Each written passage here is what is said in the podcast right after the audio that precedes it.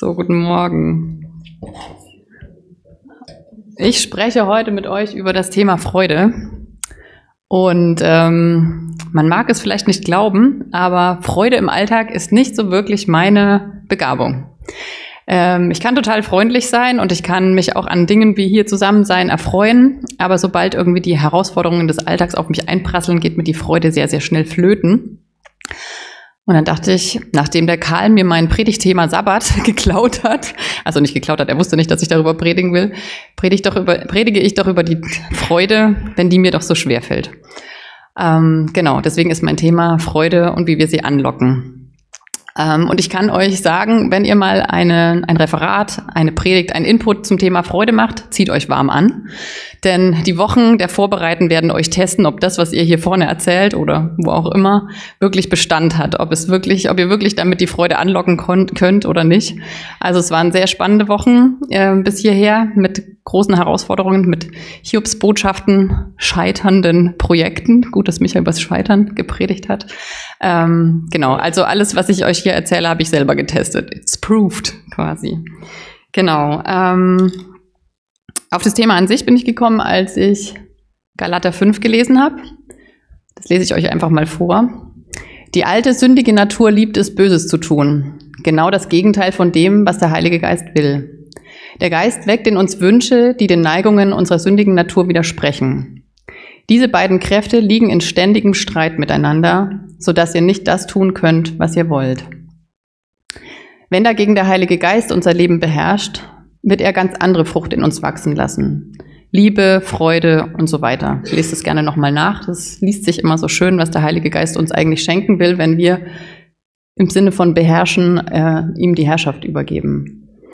Ähm, genau, und als ich das gelesen habe und eben mir die Freude so aufgeploppt ist und ich dachte, ähm, darüber werde ich doch jetzt predigen, ähm, habe ich mir verschiedene Fragen gestellt.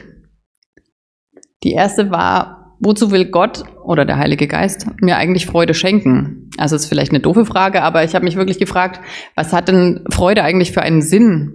Ähm, mein Gottesbild ist oft so verrückt, dass ich denke, irgendwie Gott will doch einfach nur, dass ich meinen Dienst tue, dass ich meine Berufung lebe, dass ich irgendwie durchhalte bis zum Schluss. Wozu brauche ich denn da Freude dabei? Und ähm, umso mehr ich mich damit beschäftigt habe, umso mehr sind mir Sachen aufgefallen, die der Vorteil von Freude sind oder was Freude so automatisch mit sich bringt. Und das erste ist, dass Freude ein Bumerang ist. Also, ihr habt es alle schon tausendfach erlebt, wenn jemand auf euch zugeht und lächelt euch an dann könnt ihr oftmals gar nicht anders als zurückzulächeln. Das ist einfach so ein Automatismus und genauso ist es, wenn wir Freude raustragen, echte Freude, dann kommt die zu uns zurück. Es gibt sogar Studien darüber, dass wenn ich einen sehr fröhlichen oder eine sehr fröhliche Nachbarin habe, dass diese Freude zu mir rüberschwappt und mein, meine Lebensqualität erhöht. Das finde ich sehr spannend. Was noch? Freude ist ein Magnet. Gerade jetzt zum Beispiel in unserer Jugendarbeit oder so machen wir uns totale Gedanken darüber, wie können wir Jugendliche anziehen, wie können wir Werbung machen, was können wir tun, damit Leute zu uns kommen. Und wenn aber sich rumspricht, dass hier Freude ist, dass ähm, hier Dinge passieren, die Freude machen, dann ist es, dann kommt es, dann passiert es automatisch wie bei einem Magnet. Plopp kommen die, die Menschen ähm, ran, also werden angezogen. Also eine, ein weiterer Vorteil von Freude. Und das, was mir am meisten aufgegangen ist in dieser Vorbereitung oder was mich am meisten beschäftigt hat, war, dass Freude ein Motor ist. Ähm, gerade wenn man, wie in dieser Textstelle, gedanklich oft kämpft, kämpft, kämpft, kämpft mit dem, was jeden Tag auf uns einprasselt, was uns beschäftigt, dann ist Freude ein Motor, der uns neue Kraft gibt. Das erlebe ich zum Beispiel immer wieder, wenn ich ähm, zum einen versuche, irgendwie Sport zu machen. Wenn ich zum Beispiel ins äh, Fitnessstudio gehe, dann ist irgendwie eine halbe Stunde schon die totale Quälerei. Aber wenn ich dafür abends äh, tanzen gehe, dann kann ich die ganze Nacht durchtanzen. Und die Freude am Tanzen äh, lässt mich einfach überhaupt nicht spüren, was meine Muskeln mir dann am nächsten Tag erzählen, was ich denn da so getan habe. Also Freude ist ein Riesenmotor und das ist ähm, eines der wichtigen Sachen, die ich euch heute mitgeben will. Umso mehr wir Freude in unser Leben anlocken, umso mehr Kraft haben wir für das, was uns irgendwie jeden Tag beschäftigt. Dann ist mir aufgegangen, dass es super, super, super viele Dinge gibt, die uns die Freude rauben. Also mir zumindest. Vielleicht fällt euch das leichter. Ähm, Sorgen, Schwierigkeiten, Stress. Ich habe da überall ein Sternchen dahinter gemacht, weil darüber gibt es lauter Predigten auf unserer Homepage. Die könnt ihr euch gerne nochmal anschauen. also zum Thema Stress zum Beispiel eben die Predigt von Karl über den Sabbat. Ähm, den, diesen einen Freudenräuber, den ich euch, mit dem ich äh, euch, mit dem ich, über den ich sprechen möchte, ist der Perfektionismus. Und ich habe festgestellt, dass der per Perfektionismus ganz viele unterschiedliche Gesichter hat. Also viele von uns verstehen Perfektionismus bestimmt in dem Bereich von, was weiß ich, Dinge bis aufs Kleinste sortieren oder die blitzblanke Wohnung oder so. Aber mir ist aufgefallen, dass ich einen Perfektionismus bezogen auf die Welt pflege. Dass ich nämlich immer getrieben bin von dem Gedanken, alles retten zu müssen, jeden zu erreichen, alles richtig zu machen, alles gut zu machen ähm, und vergesse dabei, dass der Einzige, der Perfektionismus wirklich hinbekommt und der das Perfekte macht, das ist Gott und das bin nicht ich. Ähm, und in diesem Perfektionismus verliere ich auch oft aus den Augen, was Gott eigentlich für mich will, in welchem Bereich er mich eigentlich setzt, wo er sagt, hey, das ist dein Bereich, Anna. Hier möchte ich, dass du dich auslebst und du musst nicht alles machen. Ähm, und ich lade euch ein, auch diesen Gedanken mitzunehmen. Wo gibt es vielleicht Bereiche bei euch, wo ihr einen Perfektionismus lebt, der euch nicht gut tut? Also ist es vielleicht die Uni-Abschlussarbeit, die ihr gerade perfekt hinkriegen wollt? Äh, bei mir die perfekte Predigt halten. Das werde ich nicht schaffen, muss ich mich davon losmachen und kann sagen irgendwie, hey Gott, du machst es perfekt, nicht ich. Ich gebe dir das hin und ähm, gebe mich in das, in den Bereich, in den du mich stellst, das, den Auftrag, den du mir gibst. Und dann habe ich wieder Raum für Freude weil ich nicht mich verbeiße. Ähm, und jemand Kluges hat mal gesagt, wenn ich Ja zu Perfektionismus sage, dann sage ich Nein zu ganz vielen anderen Sachen. Wenn ich ähm, mich auf eine Sache festbeiße und sage, irgendwie, die muss perfekt werden, dann sage ich ganz oft Nein zu Zeit für Unbeschwertheit oder für lange Zeit mit Gott verbringen oder, oder, oder. Euch fallen da bestimmt ganz verschiedene Beispiele ein. Genau, und mir hat es, also ein Beispiel noch aus unserem Leben, so ein ganz kleines, äh, mir hat es die Freude geraubt, als ich angefangen habe. Also wir haben als Familie mal überlegt, wie können wir irgendwie unsere Kinder mehr einbeziehen, mitzuhelfen. Und wir sind auf eine Methode ge äh, getroffen, die heißt Fly Lady. Und zwar heißt es, wir stellen nach dem Essen eine Sanduhr auf sechs Minuten und in diesen sechs Minuten müssen die Kinder alle einen Job übernehmen. Ja, sechs Minuten lang. Das ist total überschaubar, alle sind motiviert, wir kriegen das hin. Ähm, und in meiner Vorstellung dachte ich, perfekt. Wir werden das jetzt immer tun. Danach sieht die Bude super aus, die Küche ist glänzt, alles ist wunderbar. Und tatsächlich, wie oft schaffen wir das? Zwei bis vielleicht dreimal in der Woche denken wir dran, kriegen wir das hin, sind alle überhaupt da und so weiter. Und ich könnte jetzt meinen Blick darauf legen zu sagen, Mann, es klappt nicht, es ist nicht perfekt, wir kriegen das nicht hin. Oder ich wende meinen Blick und freue mich, lasse die Freude rein, freue mich über die zwei, dreimal, wo es klappt und sage, okay, mal schauen, vielleicht schaffen wir es auch mal viermal. Aber ich lasse die Freude rein und ich lasse mir vom Perfektionismus in meinem Kopf nicht die Freude rauben. Dann. Dann habe ich mich aufgemacht, herauszufinden, was die Bibel denn darüber sagt, wie ich Freude anlocken kann. In der Bibelstelle steht ja schon dieses, ähm, wenn ich quasi dem Heiligen Geist die Herrschaft überlasse. Ähm, aber was gibt es noch für Werkzeuge oder Tools? Zum einen bin ich da auf unser übliches Gebot mit der Nächstenliebe gestoßen, wo vielleicht manche jetzt innerlich aufstöhnen, so, oh, jetzt soll ich jetzt noch mehr für andere Leute machen. Ich mag euch aber einladen, da nochmal einen anderen Blick drauf zu werfen, der mir total hilft.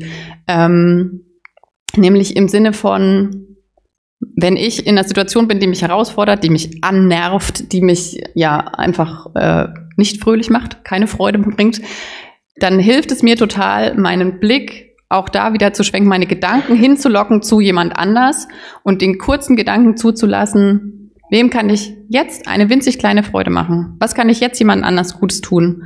Ähm, und ich habe das Handy da gewählt, weil ich feststelle, das ist so eine einfache Möglichkeit, jemanden zu schreiben, ich denke gerade an dich oder hey, schön, dass es dich gibt oder ich freue mich darauf, dass ich dich morgen treffe.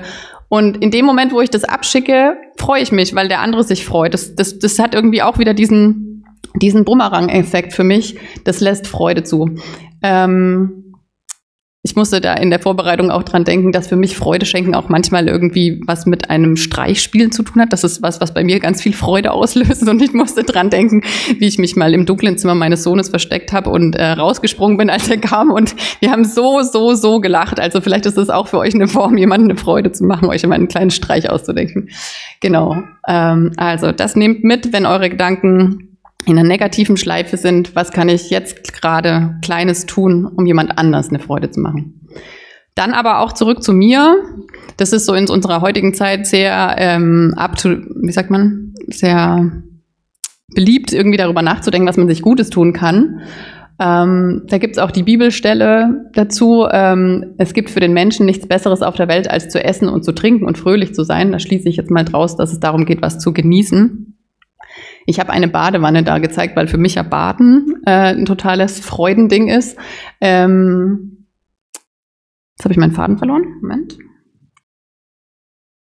Genau. Ich habe aber festgestellt, oder ich, mir kam das so in der Vorbereitung, dass ich glaube, dass wir ganz oft uns gar nicht Gedanken darüber machen, was uns denn eigentlich Freude macht sondern wir nehmen das, was da ist, wie das Handy oder, also, oder ihr seid da ganz anders drauf als ich, aber ähm, das schnelle, die schnelle Befriedigung oder die schnelle irgendwie, okay, Entspannung, aber mal sich hinzusetzen und zu überlegen, was bringt mir denn wirklich Freude? Wo, wonach fühle ich mich wirklich freudig? Also was, was gibt mir was zurück?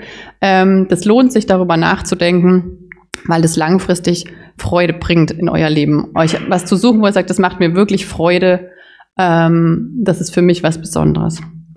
Und das dritte, ähm, der dritte Gedanke, den ich euch mitgeben mag, ist, sei dankbar in allen Dingen, denn das ist der Wille Gottes in Christus Jesus für euch. Klingt für mich auch wieder wie so, wieder so ein, wie so ein Befehl, aber dahinter zu gucken, irgendwie, was Gott irgendwie Gutes für uns geplant hat, Gutes für uns vorhat, ist, was macht auch wieder Dankbarkeit in uns. Ich lenke wieder meinen Blick oder meine Gedanken weg von dem, was mich eigentlich beschäftigt, hin zu dem, also nicht zu, ich, ich lenke den Blick weg von dem, was nicht da ist, zu dem, was da ist.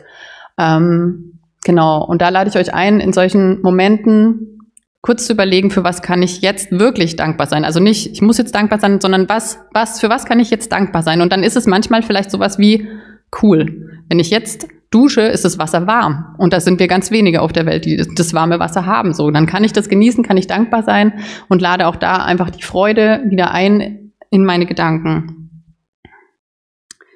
Ah, zum Thema Nächstenliebe habe ich noch was vergessen. Das finde ich auch super spannend. Äh, Gott weiß es ja immer alles eher, bis es dann eine Studie beweist. Und da wollte ich euch noch erzählen, dass es sogar eine Studie in Lübeck darüber gab, 2017, ähm, dass Probanden Geld geschenkt bekommen haben. Also eine Gruppe hat mehrere Wochen hintereinander Geld geschenkt bekommen und sollten das Geld für sich selber ausgeben. Und eine andere zweite Gruppe, die haben Geld geschenkt bekommen und so mit dem Auftrag, das anderen Leuten zu schenken, also jemanden eine Freude zu machen. Und dann wurde untersucht, wie verändert sich das Glücksempfinden. Also das wurde per Interview erfragt. Dann haben die MATs gemacht, welche Hirnregionen werden aktiviert und so weiter. Und sie haben herausgefunden, die Leute, die andere beschenken durften, sind länger glücklich, haben mehr Freude in ihrem Hirn, buchstäblich. Genau, das wollte ich euch noch äh, erzählen, fand ich spannend. Genau, und zum Danken wäre noch ein Beispiel, gerade für Menschen wie mich, die nicht so fröhlich aufstehen. Ähm, das habe ich, glaube ich, schon mal erzählt, aber ähm, ich führe ein Dankestagebuch und fange den Tag damit an, aufzuschreiben, für was ich dankbar bin vom Tag davor. Und auch das lenkt meine Gedanken hin zu, wow, ach krass, das hat Gott gemacht, ach wow, krass, hier gab es einen Durchbruch, mit dem ich gar nicht gerechnet habe. Und ich fokussiere auch da wieder meine Gedanken hin zur Freude darüber, was Jesus gemacht hat. Ähm, genau. Also, Freude ist ein Bumerang, Freude ist ein Magnet und Freude ist ein Motor. Nehmt euch das mit.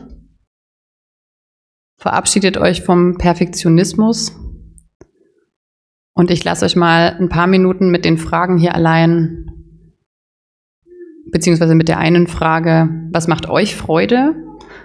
Und äh, eigentlich wollte ich was mit dem Handy mit euch machen, aber das mache ich jetzt nicht, weil wir haben ja nachher noch so ein Handy, Handy-Step. Ähm, genau, ich möchte euch einfach den Gedanken mitgeben, darüber nachzudenken, was macht euch wirklich Freude? Und der sehr kluge Johannes Hartl hat mal gesagt, das, was nicht in meinem Kalender steht, das findet nicht statt. Also würde ich euch ermutigen, euch ins Handy oder nicht ins Handy heute was zu schreiben, auf was ihr euch nächste Woche freut, was euch Freude bereitet und was euch dann einen Motorschub gibt durch die Woche. Amen.